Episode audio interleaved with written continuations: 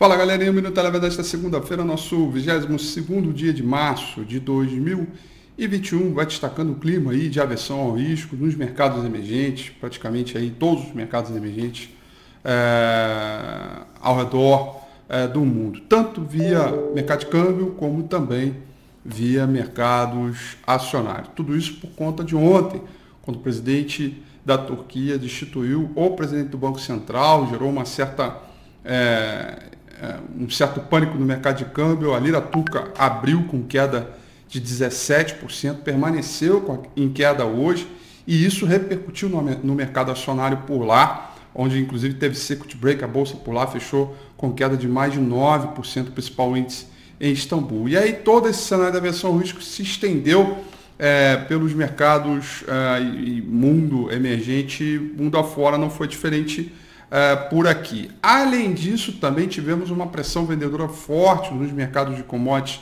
no mercado internacional, que reverberou por aqui, com queda na Vales e Minas, Guerdal, contribuiu bastante para a queda no índice Bovespa.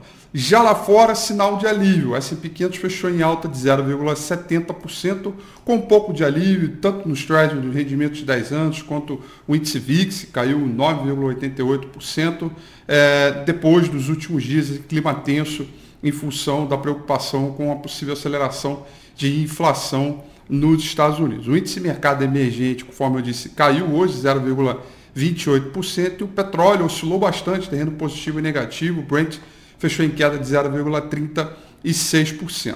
Por aqui, dólar em alta, em função dessa questão da Turquia, alta de 0,61, voltando a trabalhar acima dos 5,50 e o índice Bovespa fechou em queda de 1,07%. Destaque negativo para as ações da Embraer, que foram a maior queda do índice Bovespa, caíram 7,44%, e destaque positivo ficaram para as ações do Grupo Pão de Açúcar, Grupo GPA, que fechou com alta de 5,05%, depois do anúncio aí da troca do diretor presidente. O Minuto Eleven fica por aqui.